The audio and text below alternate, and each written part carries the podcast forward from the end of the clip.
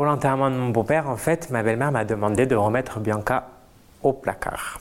Et ça, ça a été un choc, mais je l'ai très mal vécu. Jusqu'au dernier moment, je me suis dit, est-ce que c'est Bianca qui va y aller ou est-ce que ça va être il? Je suis fier d'être gay. Asexuel. Drag queen. Pansexuel. Aromantique. Femme transgenre. Et je suis fier d'être moi. Alors, on s'est rencontrés avec Baptisti le 7 août 2008. Ça a été sur un réseau gay. J'ai vu euh, sa tête euh, sur le site avec un sourire, un regard. Dans le regard, je, je sais pas, je ressentais quelque chose de très fort. Quand on s'est rencontrés, j'étais garçon et je me sentais avec mon identité de genre déjà féminine.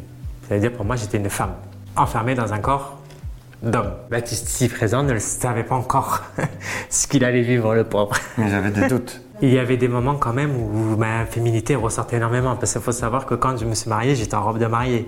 Pour moi, c'était un appel en fait pour dire euh, ben, je me sens pas, pas bien dans ce corps. Quand on allait dans les magasins, elle allait que chez les femmes.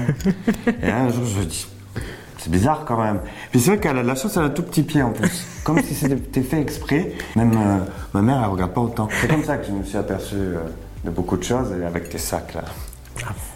Et moi, je partais un peu en dépression parce que je pouvais plus voir le corps. Mon corps, je pouvais plus le voir. Et un soir, euh, ben, j'ai osé lui parler et, et ça a été une très longue discussion. J'ai commencé à lui dire pourquoi tu t'en prends à moi alors que je t'ai rien fait? Je lui ai dit écoute, moi c'est bien simple, si ça continue comme ça, je vais m'en aller. Et c'est là qu'elle a commencé à me parler, en pleurant avec sa cigarette. Alors moi, je me suis senti énormément soulagé de savoir que Baptisti, ben, maintenant, était au courant du secret que j'avais. Je- À l'intérieur, c'était euh, ben, vraiment le feu d'artifice. Je me suis dit, enfin, quelqu'un qui me comprend. Quelqu'un qui se met un peu à ma place. Et c'est qu'après que Baptisti m'a raconté, lui, la dysphorie qu'il avait aussi. Et là, elle s'est sentie, elle a eu le sourire, de larmes au sourire. On a eu le soulagement en même temps.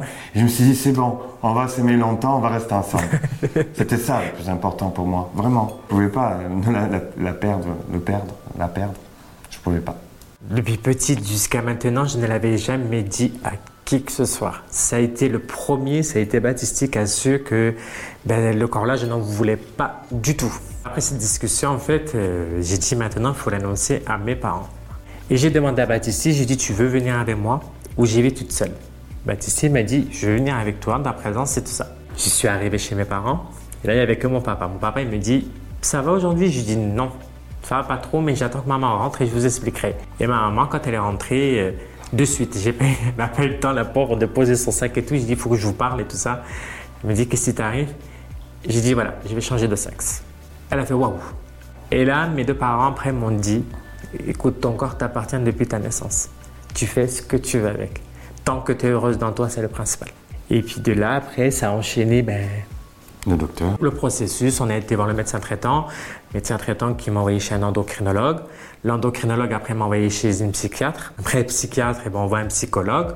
Après le psychologue, on revoit l'endocrinologue pour le traitement hormonal. Et deux ans après le traitement hormonal, c'est là qu'on commence à parler de chirurgie, c'est-à-dire vaginoplastie, augmentation mammaire, le visage. Mais c'est que deux ans après le traitement hormonal. Moi, on m'a prévenu, voilà. la psychiatre, elle m'a dit, euh, c'est irréversible. Vous savez que quand vous changez de sexe, vous ne pourrez pas repasser au sexe masculin. J'ai dit, mais moi, je ne veux plus ce sexe. Moi, je ne le veux plus.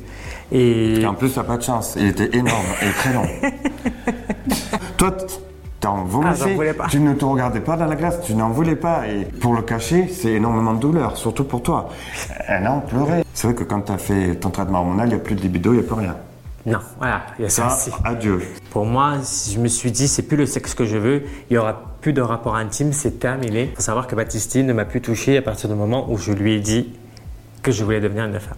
Il a respecté mon choix. C'est là que je vois l'amour qu'il avait pour moi. C'est la seule et unique, si on peut le dire, personne à qui j'ai donné mon amour et je ne pourrais pas en donner à une deuxième personne. Si un jour Baptiste me dit, je ne veux plus être avec toi, ben, pas grave, je resterai toute seule toute ma vie. Parce que pour moi, l'amour que j'ai donné à Baptiste, je ne pourrais pas le donner à quelqu'un d'autre. Non, mais tu seras pas seul, t'inquiète. Alors, les effets secondaires par rapport au traitement hormonal, il faut savoir, c'est que il y en a énormément. Baptiste, il est là en tant que témoin, il me tenait les cheveux comme ben, je vous mets dans la culotte. hein. Et ça, c'est une exclue, on n'a jamais dit à personne. Non. Parce qu'on parlait pas de- du mal, on parlait que du bien, on avait tout le temps le sourire. Des fois, c'était très dur. Il y a ça, il y a le moral qui est dans les chaussettes, Tes des cheveux. fois. J'ai perdu quand même mes cheveux. Vous vous levez un matin et vous vous attrapez les cheveux par poignée par poignée. Ça a été un choc parce qu'il faut raser la tête. Elle pleurait devant la, au PRU. tu pleurais devant la glace, je me rappelle. Tu pleurais. On a énormément mal dans tout le corps, de douleur, parce que ben, le corps échange. On a les- la poitrine qui commence à pousser, on a les hanches qui commencent à se développer comme une femme. s'est La, transformé en la peau qui devient douce. plus douce comme une femme. Le, le corps change à 100% et c'est énormément de douleur, ce qui fait partie des effets secondaires. Ça m'a pris de 2018 5 ans. À 2023. 2023. Ma transition aujourd'hui est totalement terminée. Il n'y a que des sourires, il n'y a que du bonheur. On, partage beaucoup plus, on se, on se complète. Que de la bienveillance, on n'arrive même pas à s'engueuler. Alors moi j'ai énormément essayé de le pousser parce que ben, il a le même souci que moi. J'ai énormément essayé, je lui dit écoute, on connaît les spécialistes, tu connais les chirurgiens, tu connais tout, le parcours de A à Z.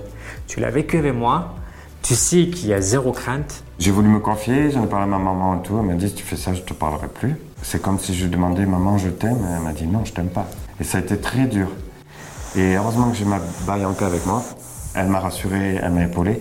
Sinon, euh, je me suis dit qu'est-ce que je fais là? Je- Ça sert à rien de rester.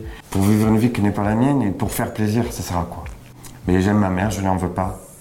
Et euh, je l'aime euh, toujours. Mais euh, bon, ben, je veux pas avoir des larmes sur son visage, je préfère lui dédier ma vie. Pendant la transition, il faut savoir qu'on a perdu nos deux papas, à un mois d'intervalle.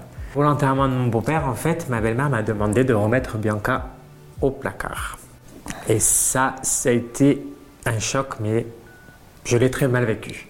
On était ensemble, mon frère arrive et, euh, et il m'avait téléphoné, il faut pas qu'elle vienne comme ça, là, euh, comme ça. Pris par le col, j'ai sorti dehors, j'ai dit dégage. Jusqu'au dernier moment, je me suis dit, est-ce que c'est Bianca qui va y aller ou est-ce que ça va être il qui va y aller? Après, je dis, bon, par respect pour ma belle-mère, je vais venir en il. Mais après, quelque part, je me suis dit, ben, d'être venu en il, ben, au moins, on n'a pas dit que j'ai attiré les regards ou je cherchais à me faire voir. Euh, C'est toi qui as gagné. quelque part, à l'intérieur de moi, oui, j'ai gagné. fait. Parce que ben, je me suis dit, ben, écoute, tu reviens en île pour une journée, mais il faut vite que cette journée passe. Et ça a été la journée passée hyper Ah vite. oui, c'est vrai. Par contre, ça a été très vite. comme si c'était une chose hyper grave, comme si c'était un si- monstre, comme si c'était. Comme si j'étais une pestiférée. Si t'avais fait une bêtise, quoi. Simplement. Voilà. Alors que non. On m'a souvent dit, de toute façon, tu seras toujours un mec. Tu resteras un mec et vous êtes deux, deux gays, mais vous resterez deux gays. J'ai envie de dire une chose, mais non. Moi maintenant, je suis une femme. Les femmes transgenres ne sommes pas des monstres. On veut juste faire partie d'une société. Peu importe le genre qu'on a, euh, on a un cerveau, on a un cœur.